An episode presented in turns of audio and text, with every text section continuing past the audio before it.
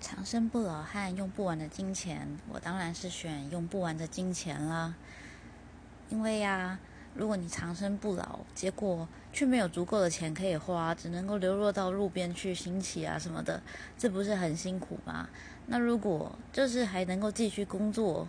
可是这样子要做好久好久的工作才能够一直养活自己，很辛苦耶。所以呢，比起这个，我觉得及时行乐、有用不完的金钱才是比较符合我的喜好的。